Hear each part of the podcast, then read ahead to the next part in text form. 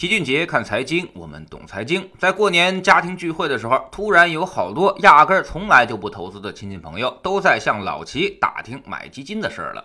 从他们提问的样子看，似乎是有点蠢蠢欲动的意思。这不禁让我是吓出了一身冷汗，因为这几位基本上可以看成是反向指标了。他们早就知道我是干什么的。几年前我就让他们可以试试投资基金，但是那时候呢，他们却不屑一顾，认为只有买房才是王道。而如今呢，已经转向关注基金投资了，这肯定是一个非常不好的信号。在最近一年，我们经常能看到这种消息：炒个股的股民损失了多少多少，投资基金的基民赚的是盆满钵满。基金投资确实正在变得深入人心，很多小白投资者甚至梦想着能够通过买基金实现一夜暴富，但这种想法其实是非常危险的。今天呢，老七就来说说基金投资的那些误区。误区一：基金赚钱，我肯定能赚钱，这是完全两码事，跟投资股票是一样的。股票大涨，你肯定能赚钱吗？这取决于你买在哪儿，怎么买。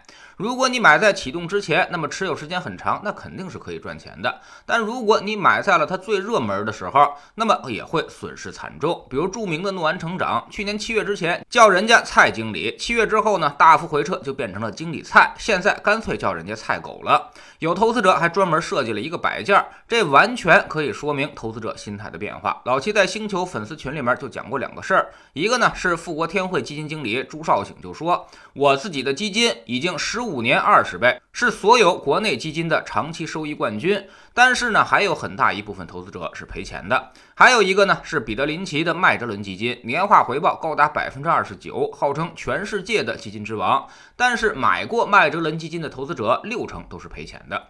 那么这又是为什么呢？就是因为两点：一买的太贵，二买的太早。一个基金一旦成为了热门产品，它就肯定过热了。那么一定会面临着巨大的回调压力，涨得越快，回调幅度也就会越大。所以你在热门的时候买进去，短期跌个百分之三十到四十都是很常见的事儿。这么大跌幅肯定会打穿投资者的心理底线，最后呢就会是割肉离场，骂基金经理，像诺安成长这样调侃的很欢乐。但是你的钱包却在滴血，你觉得玩的很过瘾，但不好好总结自己的问题，下一次亏的会更多。误区二：基金不涨就是基金经理打傻叉，这就是典型的弱者心态。你不赔钱，那都天理难容。站在专业的角度来说，投资基金亏损，绝大多数情况下都是投资者自己的问题，和基金经理关系还真不大。每个基金经理都有任务，就像古代的将军们一样，带领一支军队，各自守住一个关口。每支基金呢，都有自己的风格、行。业以及投资偏好是不是涨得好，完全要看市场的偏好是否吻合，他们也左右不了。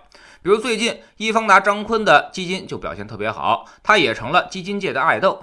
但是人家张坤从来就喜欢喝酒吃肉的，正好赶上了最近的行情而已。他的爆发也就是最近几年的事情。至少二零一五年之前，张坤还都没有什么名气，所以投资者不能把巧合当成共性，认为张坤这几年表现出色，未来就一定会表现出色。恰恰相反，这几年他表现的太出色了，未来几年可能都会表现很平淡。举个例子，比如二零一零年之前，谁是公募基金界的一哥呢？那肯定是华夏大盘的基金经理王亚伟，这哥们儿一度是个神话，专门做那些投资重组股。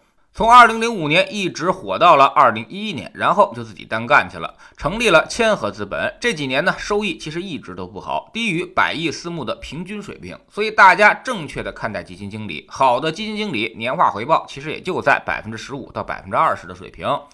如果有的经理近几年表现太好，我们就要小心发生均值回归了。正所谓风水轮流转，没有人能够总待在风口。老齐有个绝招，对于好基金呢，是买跌不买涨，六个月跑输指数反而可以考虑一下，或者在熊市里这些基金都可以随便买。但是到了牛市的时候，比如现在，特别要谨慎，涨幅过大的就千万别碰了。误区三，把定投当成了万灵丹，似乎一针就好。很多人这几年接受了定投的概念，这个东西呢，其实是从台湾传进来的，主要就是为了方便卖基金，而绝对不是方便你赚钱。定投也要分场合，左侧低估位才能定投，而且最好是定投那些宽基指数，波动越大越好。很多人都是糊里巴涂去定投什么平衡基金，甚至是二级债基，有的还定投纯债的，这就是吃饱了撑的没事儿干了。这些资产配置为主的基金，长期一定是向上涨的。对于这种不断上涨、波动很小的东西，你你定投是极大的浪费效率，就应该尽早的买入，比如我们常说的三个月建仓等等。当然，这还只是多赚和少赚的问题。最坑的就是牛市的时候，让大家去定投那些热门品种，右侧高估位开始定投，那你就是小赚大赔。等到你不断的积累仓位，最后持仓越来越重了，来一次狠狠的下跌，让你彻底的损失惨重，最后坚持不下去了，骂骂咧咧的撤出市场。老七见过太多的高点定投的人，几乎没有一个能坚持到最后的，基本上都是这个结局了。所以基金投资绝没有那么简单，还有有很多的知识要学，比如如何挑选基金，如何用基金建立只涨不跌的组合，如何跟踪基金的变化，以及根据股权风险溢价来一眼分辨高低位。从而在精准的位置上开始我们的定投基金，这些呢都在知识星球齐俊杰的粉丝群里面给大家讲过。这几天趁着过年放假，我们正在集中的复习这些知识。如果你想在基金投资中有所斩获，不想做这轮牛市最后被收割的韭菜，最好呢还是过来跟着学习一下。行情已经接近尾声。留给我们清醒的学习时间可能并不太多了。我们总说投资没风险，没文化才有风险。学点投资的真本事，从下载知识星球 APP 找齐俊杰的粉丝群开始。新进来的朋友可以先看《星球置顶三》，我们之前讲过的重要内容和几个低风险高收益的配置方案都在这里面。知识星球老七的读书圈里，我们正在为您带来《中国城市大洗牌》这本书。昨天说到了中国未来经济的重心所在。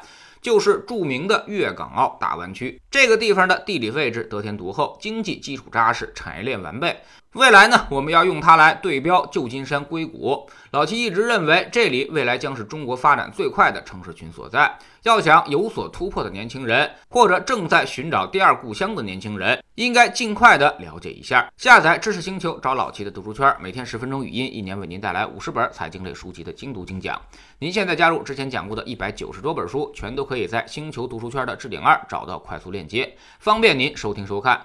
读书圈学习读万卷书，粉丝群实践行万里路，各自独立运营也单独付费，千万不要走错了。苹果用户请到老齐的读书圈同名公众号里面扫描二维码加入，三天之内不满意全额退款，可以过来体验一下。